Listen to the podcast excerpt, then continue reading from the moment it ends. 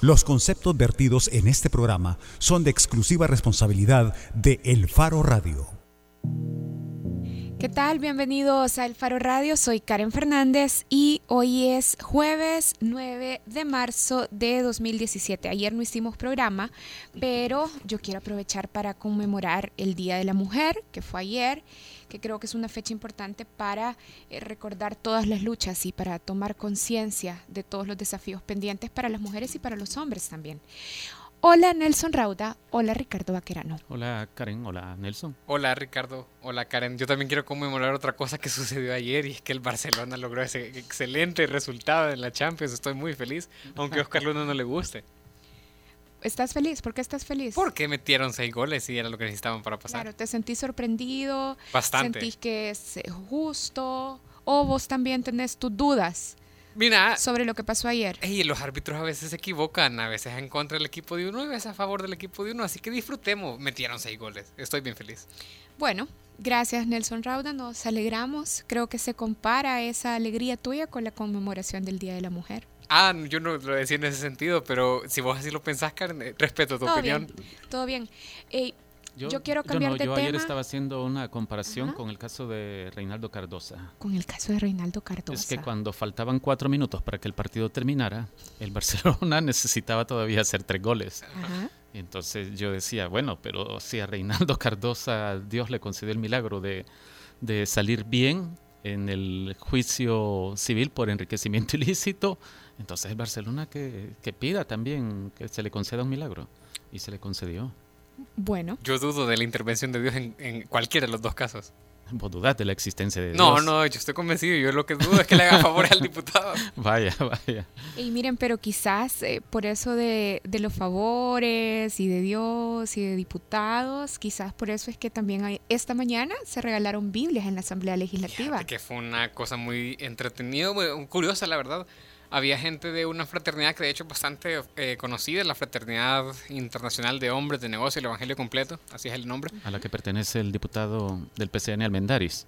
A la que pertenece el diputado del PCN Almendaris, yo no sabía eso, pero Estaban repartiendo eh, Biblias. De hecho, a mí me llamó la atención porque una Biblia latinoamericana que tradicionalmente es, es, es católica, es católica, pero además es tradicionalmente usada en, en, eh, era la que usaba, por ejemplo, la gente del Concilio Vaticano II. Sí, es una Biblia además de formadores, porque yo vi la fotografía que tenías y esa Biblia que estaban regalando era una Biblia de formadores, la Biblia latinoamericana eh, católica que estaban regalando esta mañana. Y además estaban regalando también una nueva versión internacional, que es una traducción más actual y más o menos, o sea, yo lo entendí porque a los del frente les ofrecían la Biblia latinoamericana y a los diputados de derecha, Gana, Arena, les ofrecían la nueva versión internacional. Era como... Y era, eh, yo intenté hablar con el, tipo que estaba, que no me, quiero, no me quiso ni siquiera dar su nombre, para platicar de la laicidad del Estado o de, o de por qué estaban haciendo esto. Y nada, había diputados, eh, Carlos Reyes o Margarita Escobar, que hasta se regresaron, agarraron dos Biblias. Eh, Guillermo Gallegos les dijo, les preguntó que cómo les había ido. Supongo que él habrá tenido como presidente de la Asamblea un anuncio antes de que iban a llegar.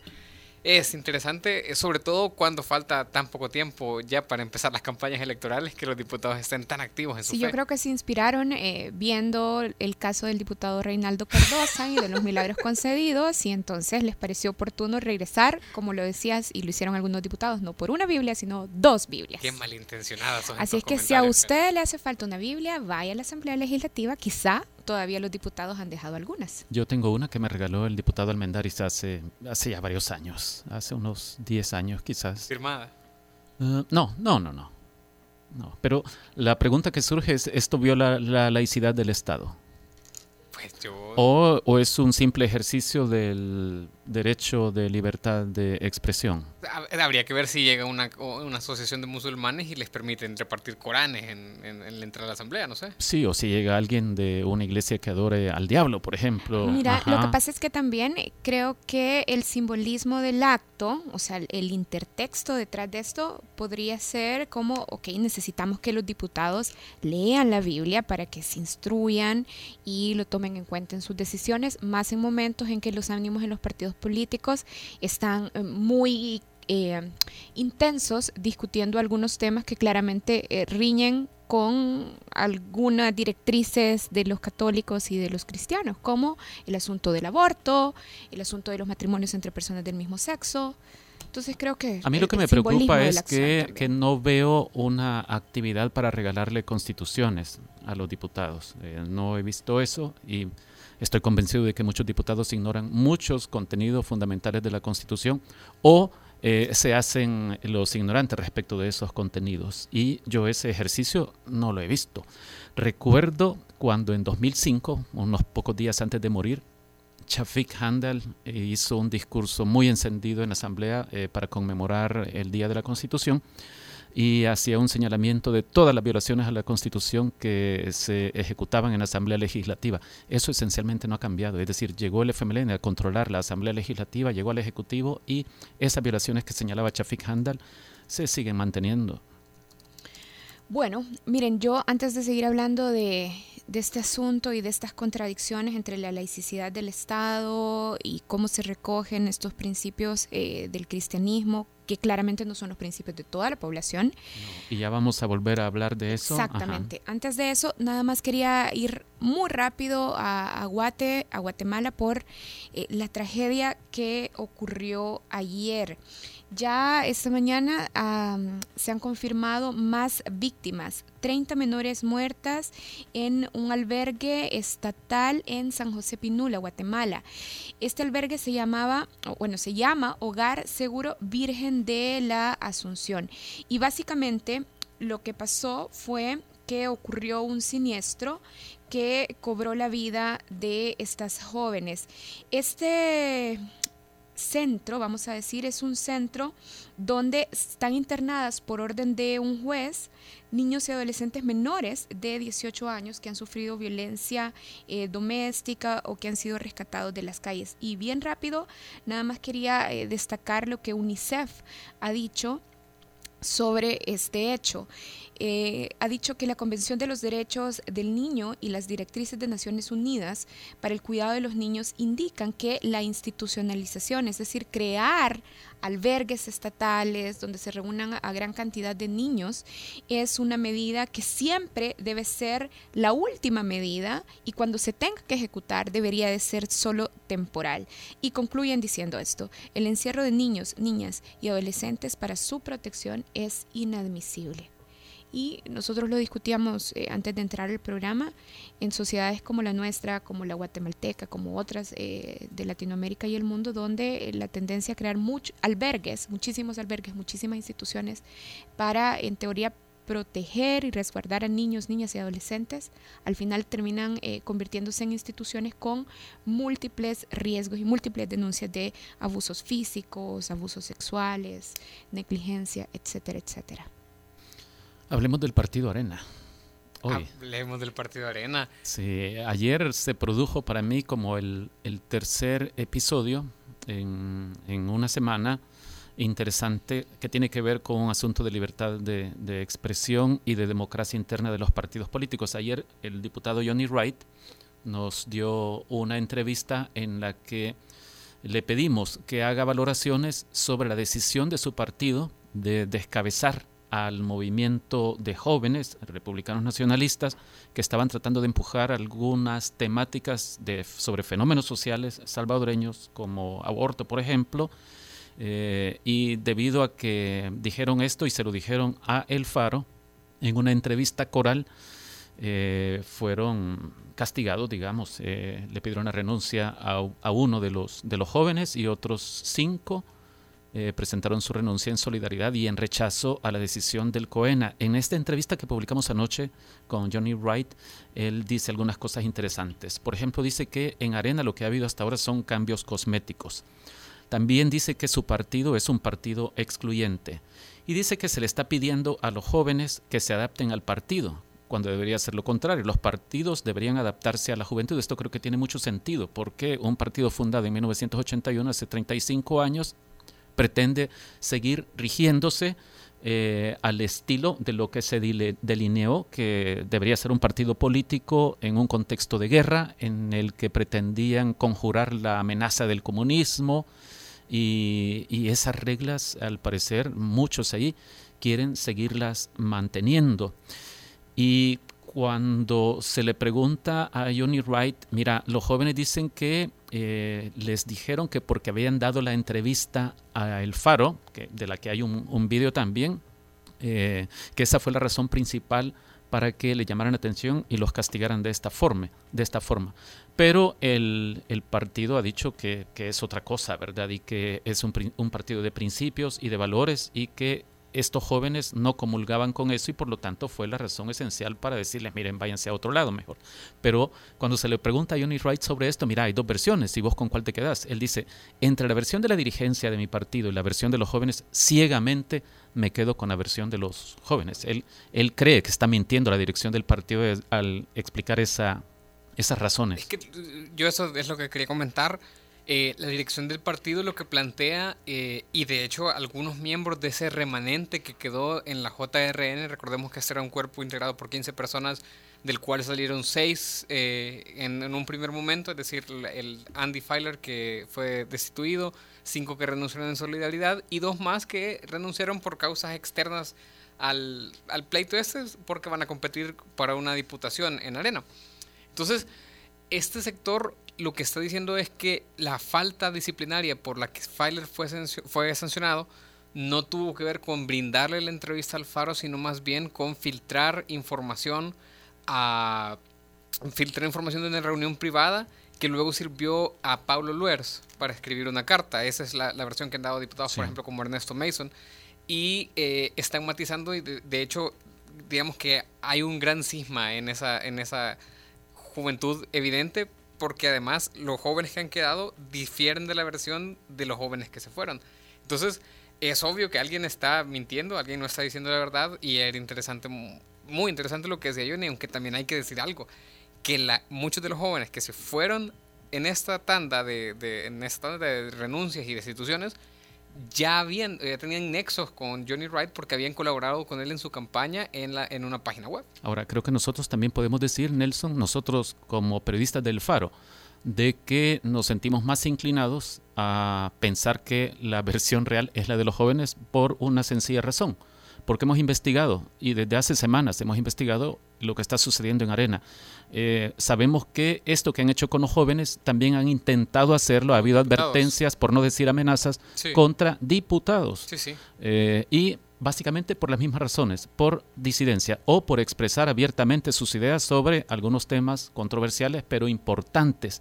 Esto último lo menciono ¿por qué? Porque eh, entre las reacciones a, al, al, despido, digamos, eh, entre aquellos de Arena que lo eh, avalaron está Norman Quijano, quien parece que será candidato a la alcaldía de San Salvador nuevamente. Bueno, Norman Quijano dijo que en el caso de los jóvenes, de estos jóvenes, hubo mucho show y poca política.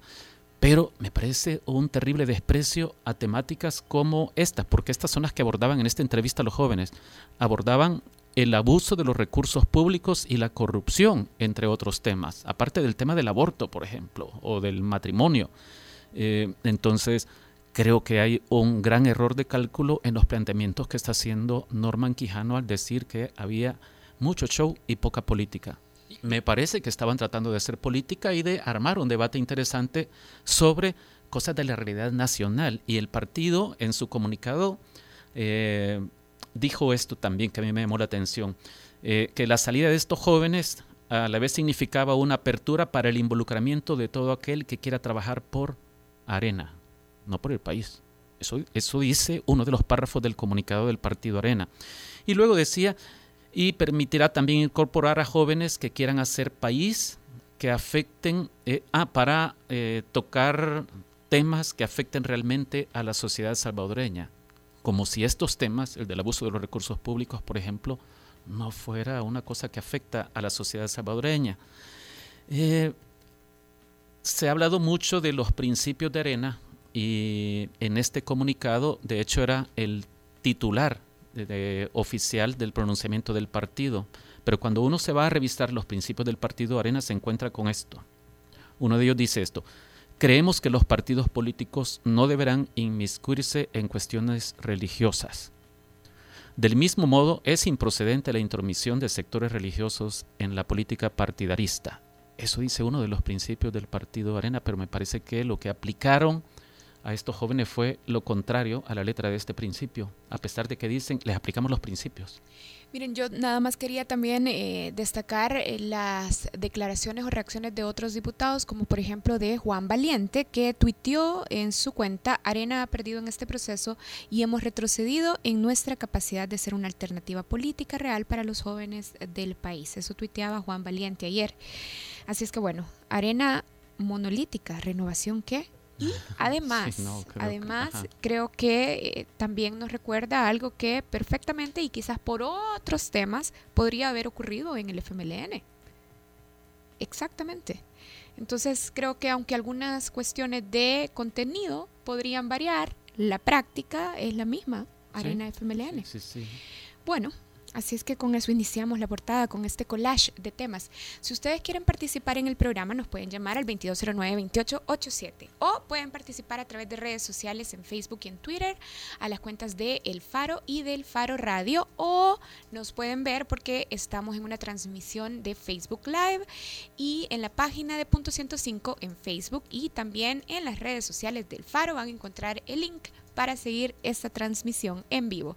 Nosotros hacemos una pausa y cuando regresemos vamos a hablar de la billetera de casa presidencial. ¿Cuánto dinero ha tenido esa billetera, por lo menos? Pero, pero ojo, la billetera sobre la que los presidentes no han tenido que rendir cuentas hasta ahora. De hecho, en esa billetera, por lo menos, hay 956 millones de dólares sobre los que no se ha rendido cuenta, 956 millones de dólares. Aunque si le preguntas a los presidentes o expresidentes y a la Corte de Cuentas, ellos te van a decir que sí, pero eso vamos a tratar de dilucidarlo en el próximo espacio, ¿no? Cuando regresemos vamos a estar conversando con Senia Hernández. Recuerden que pueden participar a través de redes sociales o al 2209-2887. Ya regresemos. El Faro Radio. Hablemos de lo que no se habla. Estamos en punto 105. Así sonaba antes.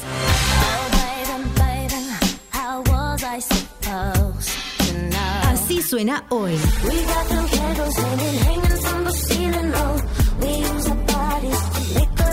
La mezcla perfecta de los éxitos de los 90, 2000 y lo mejor de hoy. Punto 105. Joven adulto. Cinco años. Estuve embarazada tuve algunos sangramientos. Me dijeron que era normal. Tenía un embarazo fuera del útero. Mi vida estaba en riesgo. No podían interrumpir mi embarazo. La ley lo prohíbe. Me dijeron que me esperara, que ya se me iba a venir. Tuve un choque hemorrágico. Ya no puedo embarazarme. Necesitamos que se apruebe la reforma que permita la interrupción del embarazo por la salud y vida de las mujeres. Alianza por la Salud y Vida de las Mujeres. Soy la mamá de Luisito. Estoy embarazada de nuevo. Los médicos detectaron que el feto no tiene cerebro y que al nacer morirá. Tengo lupus. Mi cuerpo se va deteriorando cada vez más. Estoy desesperada. La ley contra el aborto no les permite interrumpir mi embarazo aun y cuando mi vida está en riesgo. Quiero vivir y ver crecer a Luisito. Necesitamos que se apruebe la reforma que permita la interrupción del embarazo por la salud y vida de las mujeres. Alianza por la Salud y Vida de las Mujeres. Todos los sábados, agrégale un plus a tu fin de semana y disfruta de los tracks del momento. Evelyn Álvarez te los presenta todos.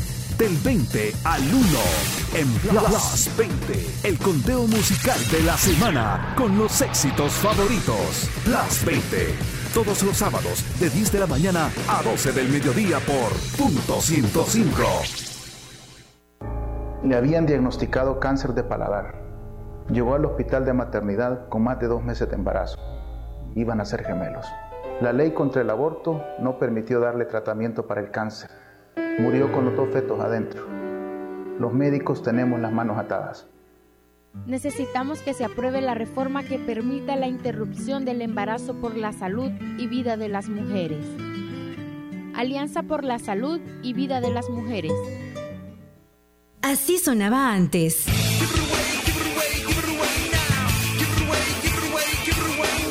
Así suena hoy.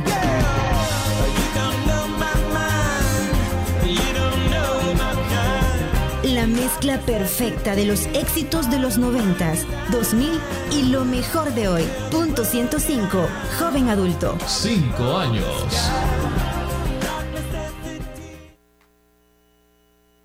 La portada en el Faro Radio.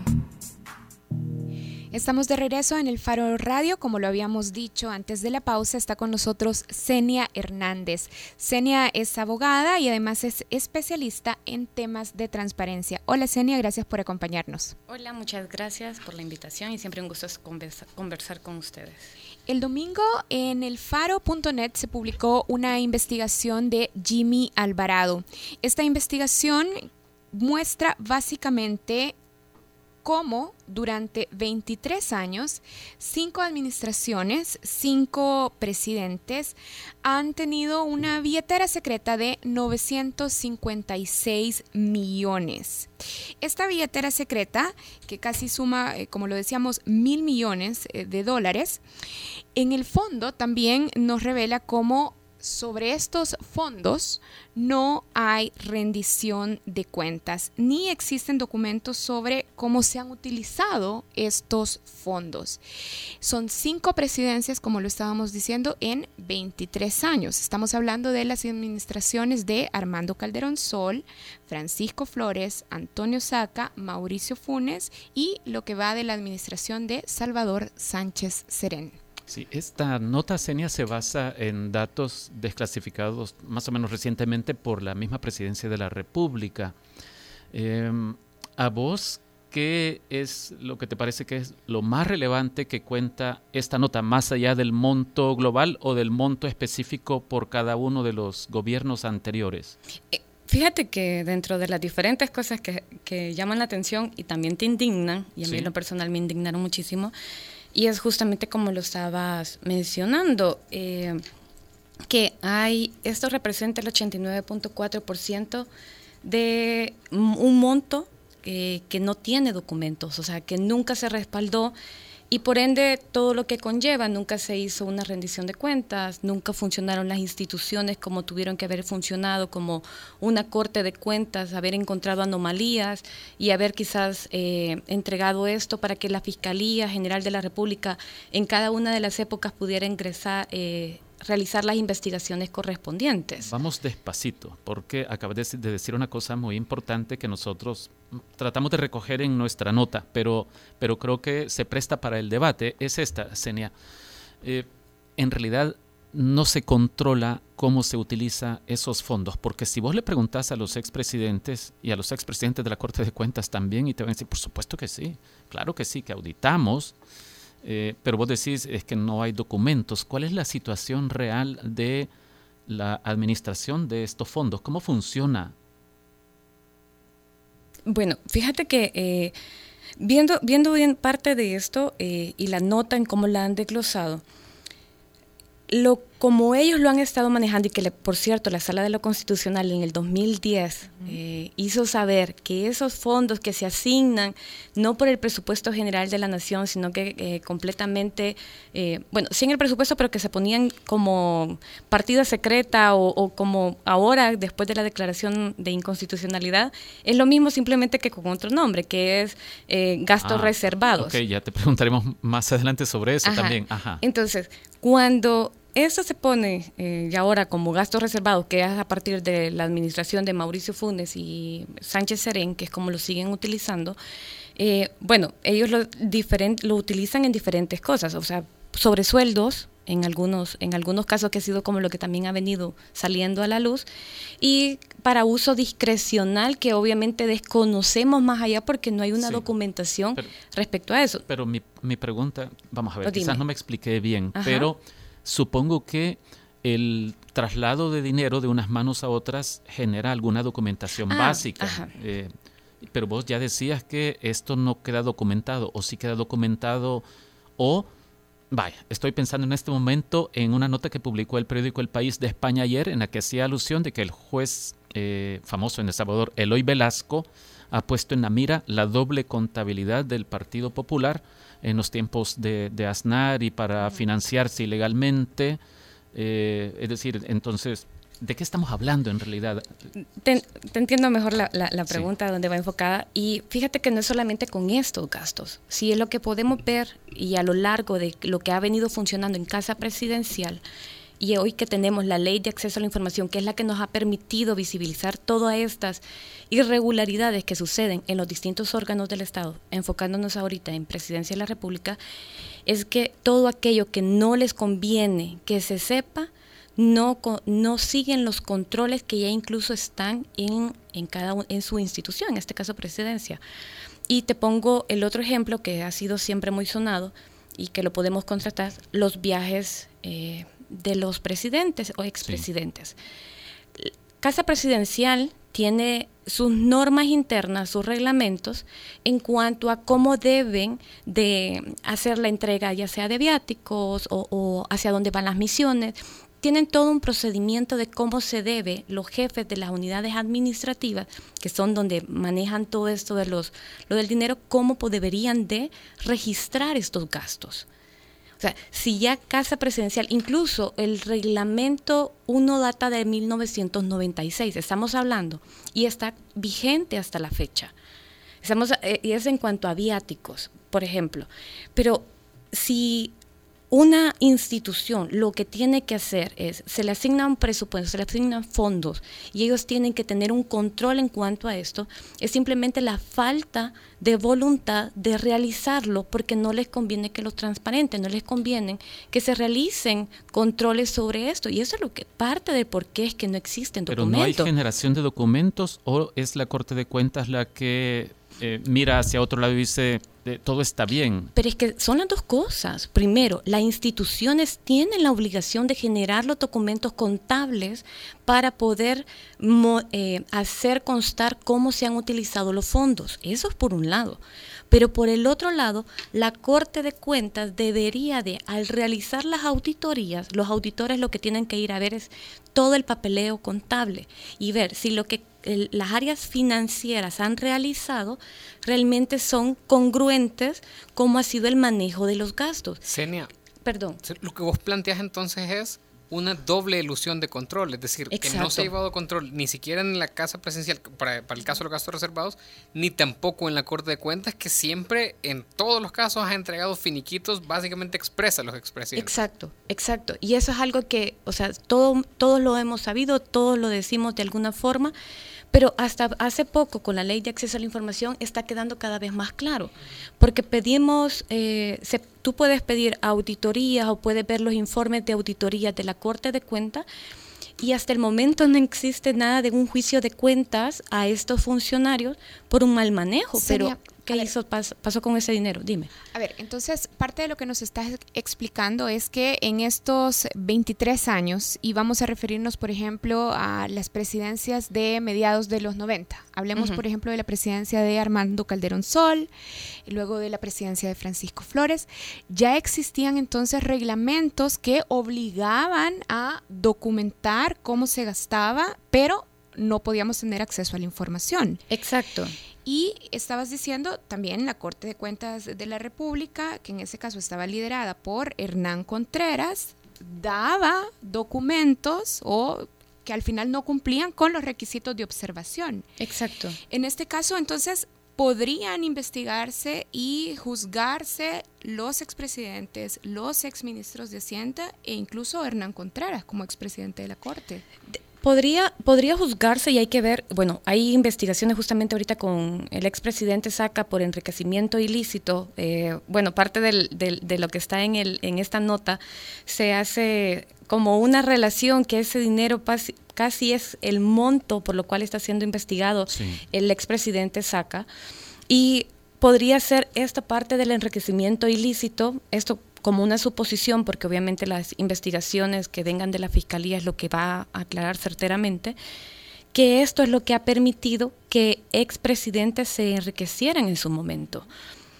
Eso, eso, sabemos que la ley de enriquecimiento ilícito da 10 años hacia atrás para poder hacer las investigaciones correspondientes. Y no es creíble la versión que te dan cuando, en el caso de Antonio Saca, por ejemplo, él ha dicho, es que esa plata que me están cuestionando en realidad se utilizó como eh, el recurso de, para gastos reservados. Sí, pero Perdón, pero es que esos gastos reservados tenían que ir a algo en concreto para realizar funciones específicas de las instituciones.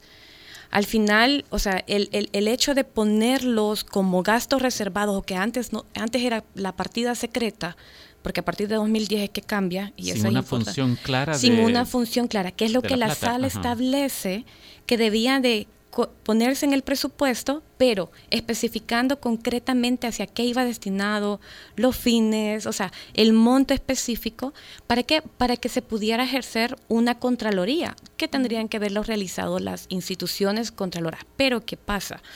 Eso es algo que no, se no sucedió en los años 90.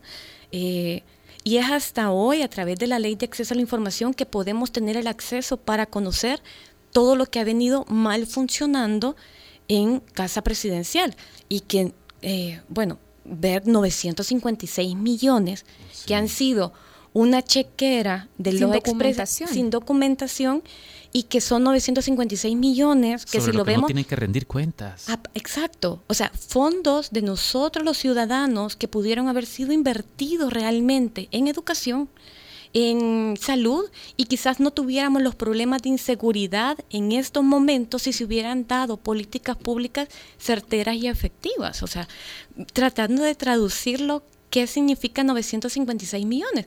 Ustedes igual lo mencionaban aquí, son casi los 900 millones que ha congelado la sala de lo constitucional. Y justamente hoy salía una nota en uno de los periódicos de mayor circulación del país en cuanto a que el presidente Sánchez Serén está solicitando que la Asamblea autorice 26 millones como un préstamo al, eh, a Italia. Eh, el detalle es, si vemos eh, esto en el análisis que ha hecho Jimmy, dice que Sánchez Serén solo en un semestre gasta más de 20 millones en estos gastos reservados. O sea, continúan esta práctica. Si vemos, solo, perdón, solo termino esa idea. Si vemos que va el primer trimestre, el primer trimestre, nos quedan nueve meses. Si hacemos esa resta, significaría que son 30 millones los que Casa Presidencial podría ahorita, si tuvieran toda la voluntad, decir, no los utilizo. No se, no se tiene que aprobar esos 26 millones, o sea, solo por simple lógica, ver que no tendrían que generar más, deuda. Exacto, porque dice que se va a tener que pagar en 26 años esa nueva deuda. Entonces, o sea, no hay voluntad realmente política para utilizar bien los recursos del Estado. Hay dinero, lo que no hay es una buena buen uso. Yo quiero eh, volver y, con, con, este punto porque me parece bastante grave y es que decís que los gastos reservados son en esencia lo mismo que la partida secreta que la sala declaró inconstitucional. O sea, con, si alguien, si por ejemplo ahorita nos está escuchando Herbert Vega Cruz, él ahorita sale corriendo, digamos, a, a la sala poner una inconstitucionalidad de oficio. ¿Por qué eh, decís que son lo mismo, que en esencia son lo mismo? Porque si, si ves la, la práctica y cómo, cómo se presenta y cómo se han estado utilizando los gatos, es la, es la misma, simplemente es el nombre el que ha cambiado. ¿Cuáles son como las características esenciales que ya señalaba en su resolución a sala de lo constitucional sobre las partidas secretas que vos ves que aparecen en las partidas de gastos reservados. Perdón, yo solo quería agregar algo. También lo que la sala de lo constitucional dijo es que no había asidero constitucional en migrar fondos de los ministerios hacia casa ah, presidencial. Ah, porque no tenían aval legislativo. Ajá, entendemos que esa práctica debió haber desaparecido. Exacto. O sea, debió el deber ser. Pero esa aparentemente ha desaparecido, porque hoy sí hay una partida de gastos reservados ya aprobada por la Asamblea. Sí, está aprobado, o sea, pero venimos al mismo punto. Primero, no son sujetas de rendición de cuentas. Eso es bien importante. Lo esencial. Lo esencial, sí. y, y al final esa es la práctica que creo que hay que rescatar más, o sea, traerlo todavía más, que siguen efectuándose estos gastos sin rendición de cuentas. Entonces, ¿de qué, de, o sea, no especifican eh, que vaya para tantos, para tal rubro específico y al final no existe un control sobre ello. O sea, pueden moverlo y hacerlo llegar según la discrecionalidad de cada, de cada eh, presidente que esté. Y, lo hemos visto. Bueno, ustedes ponían en el ranking a el expresidente Funes con 351 millones eh, que tuvo él a su disposición y es parte de los que ha entrado que no hay documentos. Entonces, casa justamente en lo que la sentencia de la sala en el 2010 mencionaba, que tenía eh, que no pueden estar no sujetas a control y rendición de cuentas. O sea, ¿cómo tú controlas algo sobre lo que cual tú no dejaste ni un, ni un recibo, ni un documento que diga el presidente Funes eh, utilizó para ¿qué? gastos de representación, por ponerte un nombre. O sea, no hay nada que se pueda controlar en eso específicamente. O sea, el hecho que el instituto o que Casa Presidencial, en este caso, haya entregado de alguna forma estos datos, o sea, el detalle también, y yo sí lo digo personalmente, eh, yo sigo desconfiando de Casa Presidencial porque qué, certera, qué certeza me da a mí que este es el monto real. ¿Cómo, cómo yo lo puedo constatar? si la práctica en estos últimos años ha sido que ellos dicen, sí tengo la información, ups, se perdió la información, ah, no, mire, sí aquí está la información. O sea, ese, esa bipolaridad que suele tener algunos funcionarios de casa presidencial eh, en cuanto a la, a la información. O sea, si tú generas un manual de procedimientos de cómo vas a hacer como la, el seguimiento, la, el, control de todos los gastos o del de, archivo de información. Tenés otras normativas que están acorde a la ley de acceso a la información. El instituto ya giró eh, procedimientos para archivísticos. Entonces, ¿por qué no hacerlo? ¿Por qué no tratamos de recapitular? Ya que has mencionado al instituto, por ejemplo, eh, vos que, vamos a ver, qué reglamentos o leyes o artículos de la Constitución, disposiciones constitucionales o instructivos de la Corte de Cuentas identificas como violados con esta práctica que has descrito que, ocurre en la presidencia de la República en conjunto con la Corte de Cuentas? Fíjate que... Eh, Como mínimo se está infringiendo... bueno, por ejemplo, dentro de Casa Presidencial tiene sus eh, reglamentos, está el reglamento interno y también tiene sus normas internas, o sea, son sus normas internas en cuanto a cómo deben de proceder en el archivo. Y uno es del recién lo tienen, que es del 2015.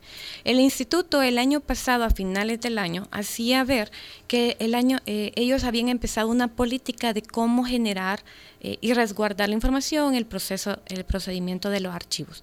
Si bien es cierto, el país no tiene una ley de archivos, que es muy necesaria y cada vez lo vemos eh, más necesario, pero que también si se crea que se cumpla, porque el problema es que generamos, se generan muchas leyes en el país y no se cumple.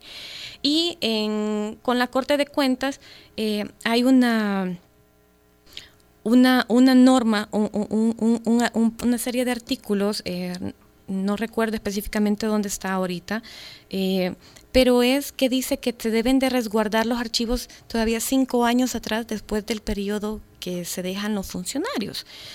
El detalle es que si, si ellos nunca lo hicieron, por ejemplo, con el presidente Calderón Sol, al tiempo que el presidente Saca estuvo eh, ya en su presidencia ejecutándola y todo, cuando Corte de Cuentas tuvo que haber realizado las auditorías a Casa Presidencial para el periodo de Calderón Sol, tuvo que haber notado esas esas irregularidades, esas inconsistencias, que no había una, un reflejo del manejo de lo que había realizado el expresidente Calderón Sol en la partida secreta. Y así sucesivamente, que es lo que volvemos a, lo vuelvo y lo repito, Corte de Cuentas no ha realizado la Contraloría que le correspondía.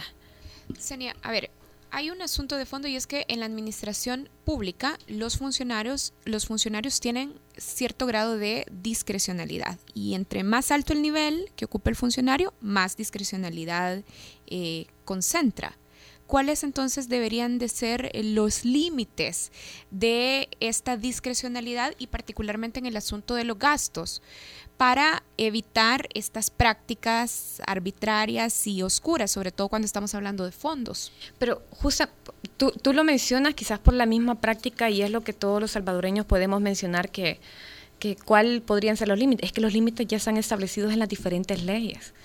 Tienes una ley de ética gubernamental que por ética no deberían de estar utilizando en asamblea legislativa los fondos para eh, fiestas navideñas, consumo de, de sus banquetes, o sea, ya está establecido. Eso por un ejemplo. Ya tenemos una ley em, de enriquecimiento ilícito, sabiendo de que no deberían de utilizar estos fondos y saben que al final están siendo para su propio beneficio. Una corte de cuentas en donde em, eh, tienen toda una normativa y, establece para los funcionarios que mal utilicen eh, los fondos, aunque no estén solamente eh, bajo su cargo, el hecho de, de, que ellos los administren, poder llegar a juicio de cuentas, o sea, hay una serie de leyes y normas que ya están establecidas, lo que pasa es que se las, se las saltan o buscan cómo eh, evadir eso y que las instituciones contraloras también han estado mm, entregadas por sus cuotas partidarias y sus conveniencias. Entonces, no se realiza. Pero además hay una demarcación de, territorio en la pues, Constitución para los funcionarios públicos. Hay un artículo que, que dice que, Senia, no me recuerdo ahorita, perdón. Pero la Constitución dice que los funcionarios no pueden hacer más allá ah, de la ley. Sí, de, lo, que lo que establece la ley. Correcto, sí, sí, que ya hay una limitación, ¿verdad? Es decir, lo de la discrecionalidad es que no debería haber discrecionalidad según la Constitución de la República. Sí, sí, sí, exacto. lo menciono por lo que decía Karen, que los funcionarios tienen discrecionalidad y mientras más alto el cargo, mayor discrecionalidad, pero no es porque sea una potestad constitucional que tienen, sino que porque se la atribuyen ellos solos. y, ves alguna manera de, sortear eso o de controlar esa discrecionalidad o esa... Eh, lo dormidos que están los organismos. Te lo digo por eso, porque por ejemplo, eh, en la elección de la Corte de Cuentas ya se hablaba de eso, del reparto de cuotas partidarias, en, esta que acaba de pasar, digo, ahorita estamos en el proceso de elección del nuevo tribunal, del nuevo eh, presidente del Tribunal de Ética Gubernamental, que eh, ahí están varios candidatos, y nuevamente se va a reducir a una negociación política, es decir, me parece muy difícil que un político o un partido político vaya a decir, pongamos a alguien que de verdad vaya a controlar los gastos o que nos vaya a ejercer presión en nuestra labor. ¿Cómo podemos Mira, ¿cómo podemos? O sea, creo que es más la presión como sociedad civil de cuando vemos que hay un... Y, hay mecanismos, por ejemplo, la, la declaraciones de inconstitucionalidad en los cargos que hemos visto que como la sala de lo constitucional ha, ha, resuelto de una manera favorable para la sociedad en distintos casos. Por ejemplo, Herbert Danilo Vega que ha metido alguno de estos recursos pero más allá es pura voluntad política. Y te pongo el caso del fiscal general de la República actual. O sea, aunque en la Asamblea lo eligieron, pero él sí ha demostrado hasta este momento en querer llevar en curso las investigaciones que nunca antes se habían realizado. Te lo puedo resumir en algo que lo he venido diciendo a lo largo de este programa, es voluntad política. Puede ser que se repartan cuotas partidarias, pero si realmente el funcionario que llegan a poner tiene toda la intención de cumplir sus funciones, desarrollar un buen papel y no simplemente querer estar en una posición de reconocimiento a la luz pública que te da un estatus, entonces sí podemos tener instituciones que empiecen a funcionar, porque un tribunal de ética que sigue dormido. Si no hubiese sido así, en la fiscalía posiblemente estuviera en manos de otra persona que fuera como el ex, el ex fiscal general, o sea, Luis Martínez. Senia, nos estamos acercando al, final de la entrevistita esta, pero eh, no sé si vos te percataste de que el expresidente Saca o su defensa publicó un campo pagado antier, el martes, en el que explica, pretende explicar eh, por qué es injusta la acusación contra él. Y dice, hey, es que le voy a contar algo sobre los gastos reservados. Ahí está la explicación de esto. No sé si pudiste leerlo y si encontraste alguna confesión, entre comillas, sobre esto que hemos estado platicando. No, ah, no lo pude leer. Es que, es que hay un punto, vamos a ver, como no tenemos mucho tiempo, quiero irme a, a un literal que dice esto, que entre otras cosas, esta plata que se le cuestiona eh, sirvió para esto, para el pago de viáticos, gastos de representación y complementos salariales del gabinete de gobierno. Eh, ¿qué, nos está diciendo aquí la defensa Justamente del expresidente Saca? O sea, directamente está aceptando y le aceptó públicamente que han utilizado fondos que no iban destinados a eso de una forma que se beneficiaron y no como le correspondía por ley. No puede haber sobresueldos O sea, ya los sueldos ya están establecidos según los cargos que les corresponde.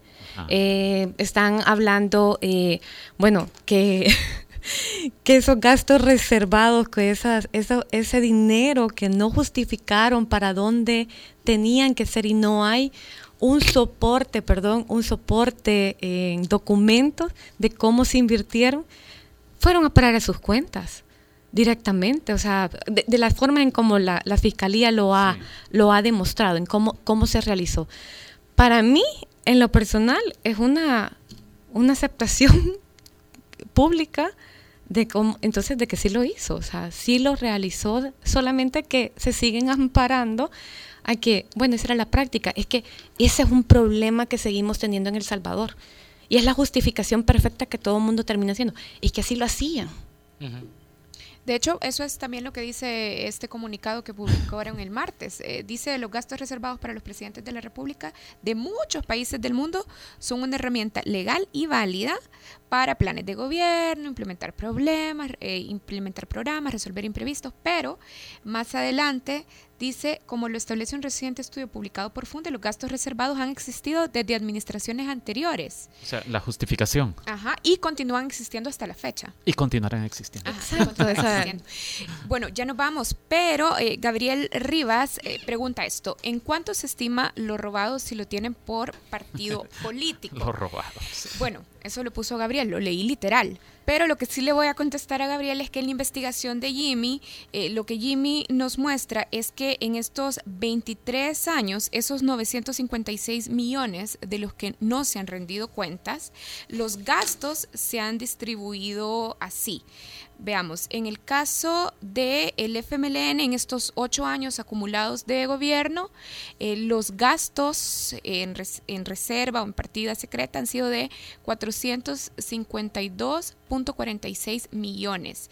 Y en presidencias de arena, tres periodos, Armando Calderón Sol, Francisco Flores y Antonio Saca, 504.22 millones. O sea, el FMLN está, cerca de alcanzar Arena. En un periodo menos. Todavía va ganando Arena. Para los que se pregunten por qué no hay información sobre en esta nota sobre la administración de Alfredo Cristiani, es porque en la presidencia de la República dijeron no encontramos nada eh, nada sobre Cristiani. Exacto, solo montos generales, eh, que son los que, que, se han dado a conocer en estos momentos. Sí, eso. Bueno, Senia, gracias por acompañarnos. Gracias, a ustedes. Nosotros, Senia Hernández. Senia es abogada y además es especialista en temas de transparencia. Uy, cuidado con ella. Ya nos vamos. vamos a rendirle cuentas a Senia. Nosotros sí. Ya regresamos. El Faro Radio. Hablemos de lo que no se habla. Estamos en punto 105. Así sonaba antes.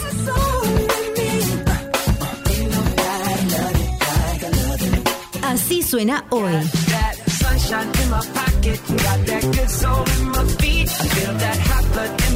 La mezcla perfecta de los éxitos de los noventas, 2000 y lo mejor de hoy. Punto 105. Joven adulto. Cinco años. Le diagnosticaron cáncer de paladar a mi hija. La mandaron al hospital de maternidad. Tenía dos meses de embarazo, iban a ser gemelos. Murió con los fetos adentro porque la ley contra el aborto no le permitió a los médicos darle tratamiento para su cáncer. Se supone que las madres no tenemos que enterrar a nuestras hijas. Necesitamos que se apruebe la reforma que permita la interrupción del embarazo por la salud y vida de las mujeres. Alianza por la Salud y Vida de las Mujeres. Le habían diagnosticado cáncer de paladar. Llegó al hospital de maternidad con más de dos meses de embarazo. Iban a ser gemelos. La ley contra el aborto no permitió darle tratamiento para el cáncer. Murió con los dos fetos adentro. Los médicos tenemos las manos atadas. Necesitamos que se apruebe la reforma que permita la interrupción del embarazo por la salud y vida de las mujeres. Alianza por la Salud y Vida de las Mujeres. Así sonaba antes.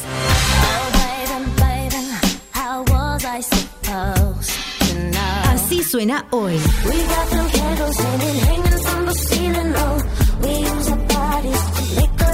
La La mezcla perfecta de los éxitos de los 90, 2000 y lo mejor de hoy. Punto 105. Joven adulto. Cinco años. Bajo la lupa en el Faro Radio. Estamos de regreso en el Faro Radio. Hoy vamos a conversar con Gerardo Calderón. Gerardo está organizando un evento que se llama De mentalidades de zona de guerra a mentalidades de zona de paz. Y nosotros a este segmento le hemos eh, titulado Conversar y entender a niños asesinos. Hola Gerardo, ¿cómo estás? Hola, ¿qué tal Karen? Mucho gusto. Gracias al equipo del Faro ahí por darme la oportunidad de hablar sobre el evento. Gerardo, a ver, vos estás trayendo a un profesor estadounidense que ahora eh, trabaja con Loyola University y que se ha especializado en entrevistar y comprender a niños y adolescentes asesinos. Contanos, eh, para empezar, ¿qué esperas que este profesor y a través de sus investigaciones pueda aportar a El Salvador? Porque además quiero decir que él ha realizado eh, trabajos de entrevistas en Kuwait, en Irak, en Bosnia, en Croacia, pero esos contextos son definitivamente diferentes al contexto salvadoreño. Claro. Eh, entonces te digo, eh, su especialidad y su experiencia es de más de 20 años él en Estados Unidos eh, trabaja como expert witness, lo que aquí conocemos como perito. Entonces, allá los jueces, cuando tienen un caso eh, que un joven ha cometido un crimen eh, fuerte, de, digamos, de violencia letal, entonces lo llaman a él para que entreviste al niño, indague en su infancia, en sus condiciones sociales, y a partir de una perspectiva psicológica informe al juez eh, y dé un poco de explicación y de racionalidad de, de por qué este niño cometió ese crimen. Entonces el juez ya puede tomar una decisión o una sentencia más informada. Eso lo ha estado haciendo por 20 años en Estados Unidos. Y como tú decías, también tiene experiencia eh, trabajando con niños en campos de batalla, eh, literal, en, en, los países que vos mencionabas. Sí son contextos totalmente diferentes a El Salvador, pero James Garbarino ha encontrado similitudes en ciudades urbanas de Estados Unidos con campos de, batalla eh, de verdad. ¿A qué significa eso? Que las condiciones sociales de estas comunidades hacen que los jóvenes desarrollen una alta sensibilidad a la amenaza. Es decir, que cualquier mirada desafiante se convierte casi que en una amenaza de vida y por lo tanto también hay una justificación alta de usar agresión o lo que él llama eh, violencia preventiva. Es mejor yo atacar primero a que me ataquen y que probablemente me puedan matar. Entonces, él ha desarrollado parámetros que son comparables de estos niños que viven en estas comunidades violentas, que son comparables a la mentalidad de un soldado en un campo de, batalla eh, en una guerra. Gerardo, eh, te saluda Ricardo Baquerano. Hola, hola. Eh, Gerardo, ustedes traen a este profesor a, dar una charla el próximo miércoles, eh, pero yo quisiera saber esto, ¿cuál es el propósito de traerlo? De seguro que están viendo ustedes alguna utilidad para el país, tomando en cuenta la situación de violencia que tenemos, particularmente con jóvenes e incluso con, con niños justamente esa es la razón por la cual lo traemos. Creemos que su trabajo y los hallazgos de su investigación son totalmente relevantes para el contexto que enfrenta nuestro país, sobre todo porque tenemos un gobierno que al parecer está renuente a indagar en las verdaderas causas de la violencia social, eh, sobre todo porque también sabemos que las medidas que se toman para afrontar la violencia eh, no van más allá de la represión y del show mediático. Eh, entonces este es un esfuerzo de sincerarnos y un esfuerzo honesto de poder expandir un poco la perspectiva con la que se entiende y se aborda la violencia social en nuestro país. Entonces, el objetivo puntual es exponer a diferentes actores políticos, periodistas, eh, gente de organizaciones que, que trabaja temas de prevención de violencia, a los hallazgos de James Garbarino, que bueno, es un psicólogo con mucho trabajo publicado y una experiencia de más de 20 años. Sí, entonces ustedes eh, le están apostando a que, se, a que lo escuchen, por ejemplo, jueces, diputados, pero ¿hay alguna, han hecho alguna maniobra para asegurarse de que estas personas que tienen en sus manos decisiones sobre políticas públicas eh, puedan escuchar a este señor? Mira, eh, es complicado confirmar, digamos, eh, la asistencia y participación de, los funcionarios públicos. Lo que hemos hecho es que nos hemos aliado con organizaciones. Por ejemplo, eh, vamos a tener varios encuentros con varias agencias del sistema de las Naciones Unidas. Vamos a tener un desayuno con varios periodistas.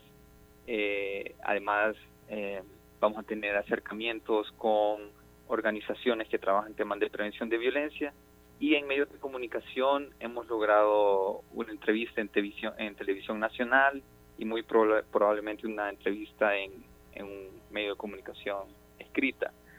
Eh, entonces estamos llegando como por varios lados.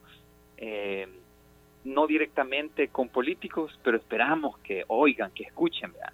Y de todas maneras que, se interesen. de la visita. sí. Gerardo, eh, ¿hay algún evento con el profesor Garbarino que sea abierto al público o toda la agenda está cerrada para los representantes de estas instituciones que estabas enlistando? La mayoría de las de los eventos, de los encuentros son con los equipos internos de estas instituciones, pero sí hay eh, un evento abierto al público donde él presentará sus hallazgos y habrá una discusión posterior a su presentación. ¿Y Eso es el, Dale. Sí, sí, sí, sí, si nos daban los datos de este evento abierto. Claro. Eso es el 15 de marzo, es miércoles de la otra semana, es de 3 media a 6 pm, y eso es en el Centro Cultural de España, que eh, cabe mencionar es el mayor patrocinador de esta, de esta visita, de, esta gira, eh, junto con la iglesia La Puerta Abierta en Santa Ana y también junto con el faro.net son tres patrocinadores ahí los que están haciendo posible esta gira del doctor Garbarino. Perfecto. Bueno, Gerardo, gracias por la información y ojalá para todos los que nos están escuchando, si están interesados en este tema, que puedan ir el miércoles 15 de marzo al Centro Cultural de España a las 3.30 para esta charla del profesor James Garbarino de Mentalidades de Zona de Guerra a Mentalidades de Zona de Paz, conversando y entendiendo a niños y adolescentes asesinos. Sí, yo creo que es muy útil esta actividad para que nuestros gobernantes no vayan caminando a ciegas, ¿verdad? Es decir, si van a ir caminando a ciegas, que sea porque quieren seguir ciegos, pero cuando viene este tipo de personajes es una oportunidad que hay que aprovechar. Bueno, gracias Gerardo. Gracias. Gracias por el espacio y la invitación que acaba de hacer Ricardo a nuestro gobernante, muy valiosa. Bien, bueno, Ricardo, ya nos vamos con ese valioso aporte que has dado. Sí, sí, sí, qué sarcástica. De Oscar Luna. no sé cómo soporto tanto sarcasmo aquí. nos vamos con el valioso aporte de Oscar Luna para eh, cerrar este programa. muchas gracias, Nelson. Gracias, Nelson. Muchas gracias. algo que está pasando por trabajar tanto con ustedes. Sí, a Oscar, Luna no le agradeces tampoco, pero, pero, bueno. con el valioso aporte de Oscar Luna. Oscar Luna tiene una política de que en el Faro Radio, su política es en el Faro Radio no suena nada que no sea música eh, local, así es que se nutre de los aportes de otros coleccionistas de música eh, local y esta vez ha retomado un aporte de Gerson Biches y nos vamos de hecho con esto de Ion Biel, Ion Biel y la canción que se llama Nacer, Crecer y Morir.